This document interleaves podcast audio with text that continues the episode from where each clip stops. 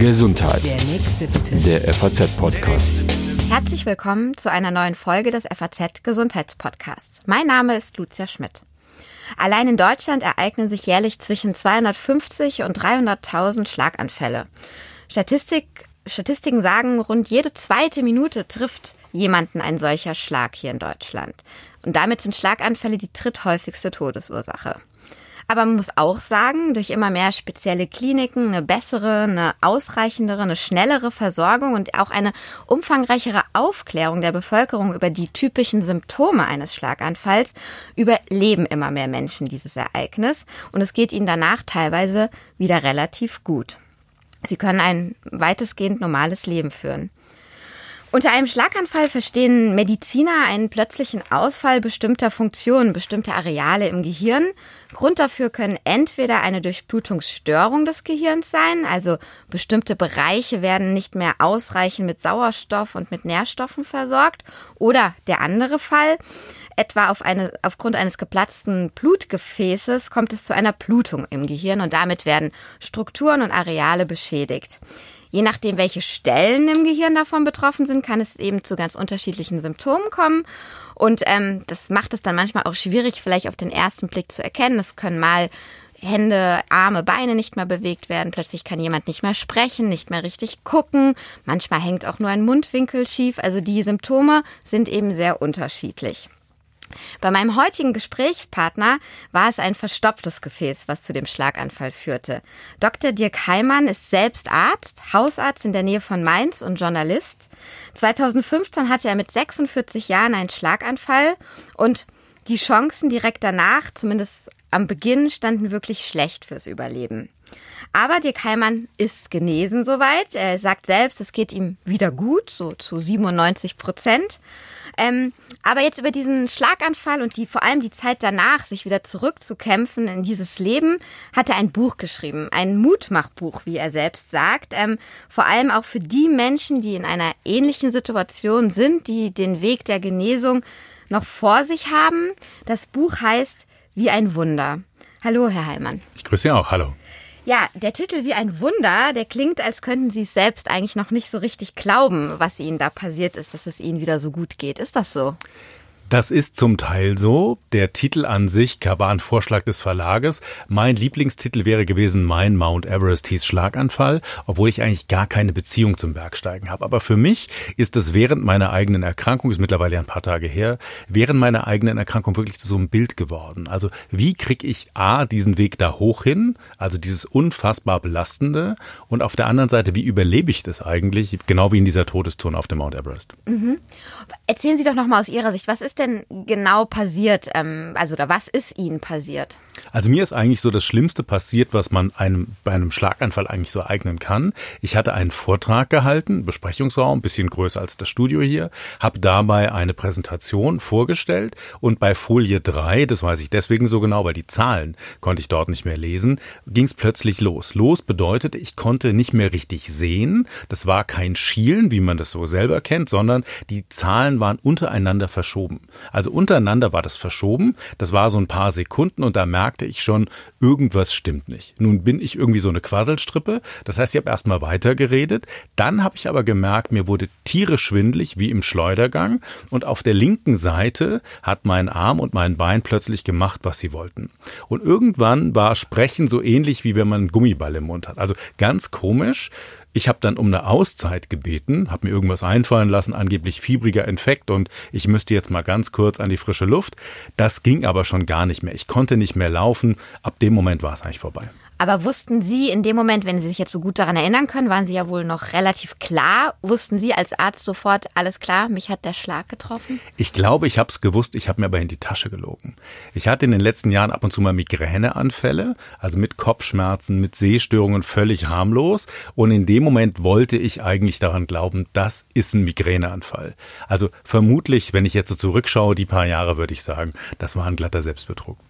Sie sind dann in die Klinik gekommen, sind ähm, relativ gut und schnell behandelt worden, sagen Sie selbst. Sie haben Glück gehabt, ein tolles Team in, in Mannheim in, die, in der Uniklinik zu kommen ähm, und haben dann so die ersten Tage überlebt, sagt man im wahrsten Sinne des Wortes. Ähm, wenn Sie dann an die, sage ich mal, äh, eine Woche waren Sie in der Klinik, was ging dann in Ihnen vor? Was war so das Schwerste erstmal zu erkennen und für sich auch klar zu bekommen? Also erstmal, genau wie Sie sagen, das war insgesamt eine super Behandlung. Nach 70 Minuten war ich auf einer sogenannten Stroke Unit, also dieser Intensivstation für Schlaganfallpatienten. Die glaubten zu Beginn auch nicht, dass ich sowas haben kann, weil in meinem Fall war das eine Basilaris Thrombose, also die Chancen zu überleben oder gegen mich, um es genau zu sagen, waren 9 zu 1 zu Beginn und dann 50-50 behandelt. Und das war eigentlich auch das Schwerste, dieses, diese Unwissenheit, dieser Verlust von Selbstbestimmung, das ist mir ja völlig passiert.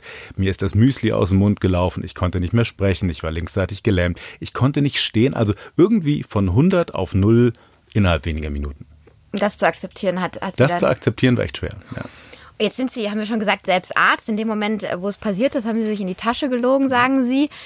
Im weiteren Fortschreiten sozusagen der Therapie und vielleicht auch der Genesung, wie hilfreich war es, Arzt zu sein und zu wissen, was auf einen zukommt, was auch die Risiken, Gefahren sind ähm, war es hilfreich oder war es eher hinderlich? Ich glaube, die Antwort ist zweigeteilt. Also hilfreich war es von den Inhalten, weil ich selber wusste irgendwann, was ich habe, weil ich damit umgehen konnte, weil ich für mich die Therapie bewerten konnte, vielleicht auch manchmal ein bisschen verbessern konnte, weil was zu mir passt. Auf der anderen Seite war es hinderlich, weil ich konnte mich nie richtig fallen lassen. Und ich habe auch gemerkt, dass viele der, ich nenne sie jetzt mal Kollegen, ich war ja Patient, die waren meine betreuenden Ärzte, die wussten gar nicht so richtig, wie man mit so einem Arzt in diesem unattraktiven Flügelhemdchen eigentlich umgeht. Was weiß der denn gerade? Und es gab so einen Schlüsselmoment, das war am Tag nach dem Schlaganfall, da habe ich trotz Schwindel, trotz mir aus dem Mund sabbern, trotz nicht reden können, habe ich mich hingesetzt oder es versucht im Bett und habe gegessen, mir lief das Müsli aus dem Mund und dann kam die Oberärztin rein, sah mich, sichtlich irritiert, weil eigentlich müsste ich da liegen und gar nichts sagen und sagte dann zu mir, ach Herr Kollege, Ihnen geht's ja richtig gut, wenn Sie das hier überleben bis Sonntag, dann sind Ihre Chancen Chancen gar nicht so schlecht. Und ich dachte in dem Moment, was meint die jetzt, wenn ich das hier überlebe? Also mit anderen Worten, ich habe wirklich gemerkt, dass an vielen Stellen so eine Unsicherheit da war. Wie geht man mit einem erkrankten Kollegen um, also mit so einem Arztpatienten? Jetzt umgekehrt, eben Sie sind zum Patienten geworden. Ähm, Sie sagen, Sie sind sehr zufrieden mit der Behandlung. Sie haben viel Glück gehabt insgesamt. Es gab auch Dinge, über die Sie sich geärgert haben. Klar. Was haben Sie denn rausgezogen als Patient für sich, dann wiederum als Arzt? Wie, was würden Sie jetzt nicht mehr machen mit Patienten? Was machen Sie jetzt vielleicht anders? Also es sind auch viele Fragen auf einmal. Ich fange mal hinten an, was mache ich anders? Also ich habe für mich gelernt, nach der Akutphase, da geht es ja nur ums Überleben, da geht es darum, optimale Therapie zu haben, das Gehirn wieder mit Blut zu versorgen, da ist die Richtung völlig klar. Aber spätestens nach ein paar Tagen ging es ja auch für mich um die Frage, wo möchte ich eigentlich sein? In einem Monat, in zwei Monaten, in einem Jahr, wo werde ich wieder sein? Das hat mich niemand gefragt. Also mich hat niemand gefragt, wo möchten Sie eigentlich sein, was ist Ihnen heute wichtig, sondern jeder, zumindest war das mein Empfinden, jeder um mich herum hatte eine sehr klare Idee, was für mich das Beste ist. Das ist mir völlig auf den Zeiger gegangen. Das mache ich heute anders. Also ich habe an mir gemerkt, das ist auch für mich eine ganz wichtige Motivation gewesen, das dann aufzuschreiben und zu sagen, ich möchte gerne wissen, was möchte mein Gegenüber, wo möchte er, wo möchte sie, ob Patientin oder nicht, eigentlich hin. Also mit anderen Worten erstmal zuhören und erstmal verstehen, wie passt die Erkrankung, wie passt die Therapie in das Leben des Betroffenen. Das habe ich geändert. Also ich höre heute hoffentlich mehr zu. Das heißt, das wäre auch einer der Tipps, die man äh, mitnehmen kann als äh, Leser, als Patient, zu sagen, wenn man merkt, um sich rum machen alle Pläne, aber man selbst hat noch gar nichts dazu gesagt, irgendwie die Hand zu heben und zu sagen, stopp, ja, ich glaube, ich glaube schon. Also Pläne machen ist das eine. Die mögen dann auch ganz unrealistisch sein. Also ich hatte nur unrealistische Pläne, ähm, aber sie waren mir wichtig. Und hätte mich jemand gefragt, wie kann ich dir helfen, das Ziel zu erreichen, wäre ich total dankbar gewesen, auch wenn ich dann ohne Ende gescheitert bin. Gelernt habe ich, dass im Grunde Arzt oder nicht die totale Offenheit eigentlich wichtig ist. Ich habe das als Patient damals nicht geschafft. Das heißt, ich habe nicht offen über meine Gefühle geredet. Ich habe aber auch gemerkt, viele in meinem Umfeld Umfeld haben das nicht geschafft. Meine Frau ist zum Beispiel Psychiaterin, die ist höchstgradig ausgebildet, genau das zu tun, nämlich offen zu reden über jegliche Dinge. Es ist uns als Paar, als Familie aber extrem schwer gefallen. Das heißt, genau wie Sie sagen, der wichtigste Tipp ist vielleicht, die Betroffenen sollten die Hand heben, so sie das können. Und auch das Umfeld sollte sagen, Mensch, lass uns mal drüber reden. Was ist dir wichtig? Wie kriegen wir das hin? Das ist ja interessant. Sie haben in dem Buch nämlich auch geschrieben, dann als es Ihnen auch schon ein bisschen besser ging und Sie wieder Freunde getroffen haben oder Arbeitskollegen, dass Sie eigentlich immer gemerkt haben, die Leute sehen ihn an, es geht ihnen nicht gut, sie sind total erschrocken teilweise darüber, wie sie jetzt aussehen, wie sie jetzt wirken, was sie vielleicht nicht mehr können. Und die haben aber oft nichts gesagt, sondern genau das Gegenteil, nämlich irgendwie, ach Mensch, toll, dass du wieder da bist, siehst ja klasse aus.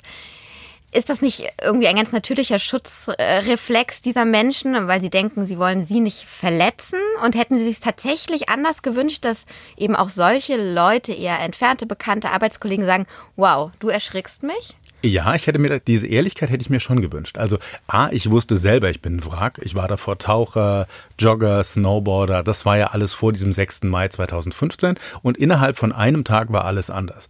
Am Tag vor dem Schlaganfall noch joggen gewesen, 10 Kilometer, am nächsten Tag nicht mal mehr stehen können. Also das ist schon krass. Das heißt, als ich nach knapp 14 Tagen nach Hause kam, saß ich in kurze Zeit im Rollstuhl. Ich konnte gar nichts. Ich konnte nichts. Das heißt, ich selber war mir meiner selbst so bewusst, dass ich sagen konnte, hey, das hat jetzt nichts mehr mit dem zu tun, was ich gestern war. Und dann kommen Freunde oder Bekannte und sagen, ach, wie toll, das wird schon wieder und was hast du für Fortschritte gemacht. Ich habe dann immer bei mir selber gedacht, das ist gar nicht wahr, das stimmt alles gar nicht. Also mir waren eigentlich Menschen am wichtigsten, die sagen, hier, du torkelst da ganz schön rum oder du kannst dich ja nur an der Wand festhalten, kriegst du das wieder hin. Das war mir eigentlich am wichtigsten. Ja, und Sie haben die Kraft für sich gefunden, die Energie, wirklich das anzugehen, diese, diese Bergetappe, wie Sie es nennen. Mhm. Wo haben Sie die denn hergenommen? Das weiß ich gar nicht so genau. Also ich glaube, als Persönlichkeit war ich schon immer eher so ein Kämpfertyp. Man teilt das ja so ein bisschen ein, Driver und Expressive und andere Leute. Also schon jemand, der eher gerne mit dem Kopf durch die Wand geht. Und ich habe dann für mich so einen Genesungstrotz entdeckt. So habe ich es auch genannt. Das heißt, ich wollte genesen, obwohl ich wusste, dass die Chancen total gegen mich stehen. Und ich hatte das große Glück, so einen ganz naiven Glauben zu entwickeln. Das wird schon wieder. Against all odds könnte man eigentlich sagen. Also gegen alle Wahrscheinlichkeiten, das hinzukriegen. Da hat mir meine Familie beigeholfen, meine Kinder beigeholfen. Es hat mir insgesamt das Eingebettetsein oder sich das so fühlen in etwas Größeres geholfen. Also ich bin eher ein religiöser Mensch. Das hat mir da schon geholfen. Und große Teile meiner Ausbildung. Also wirklich, ich habe zum Beispiel Palliativmedizin gemacht, also erlernt, wie man mit schwerst erkrankten Menschen umgeht. Plötzlich war ich das.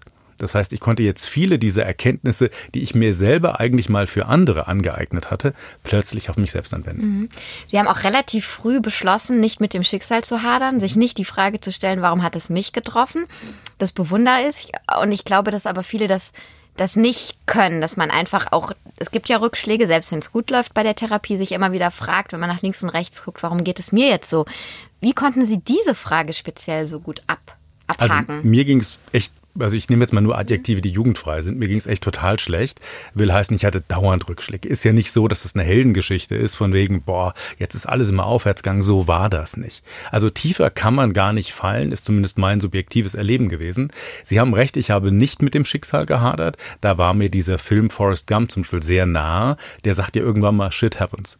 So ähnlich habe ich mich auch gefühlt. Das ist mir jetzt passiert. Ich war gut vorbereitet, also nach menschlichem Ermessen hätte mir das nicht passieren dürfen, ist es aber gegen alle Statistiken. Ich bin genauso gegen alle Statistiken wieder gesund geworden. Also von daher war das dann zweimal unwahrscheinlich. Also diese Hoffnung nicht aufzugeben, ist der größte Tipp, den Sie an Menschen weitergeben können, die jetzt, die jetzt vielleicht dieses Buch lesen oder unser Gespräch hören und jetzt noch am Anfang eines solch schweren Weges stehen?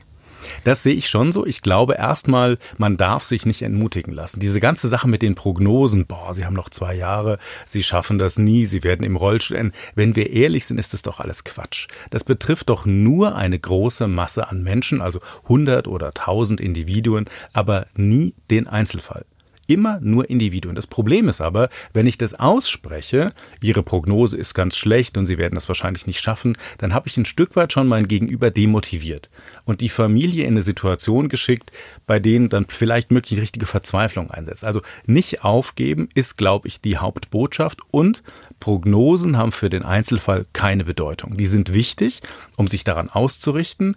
Ich, wenn ich heute zum Beispiel gefragt werde von krebskranken Patienten, wie sind denn meine Chancen?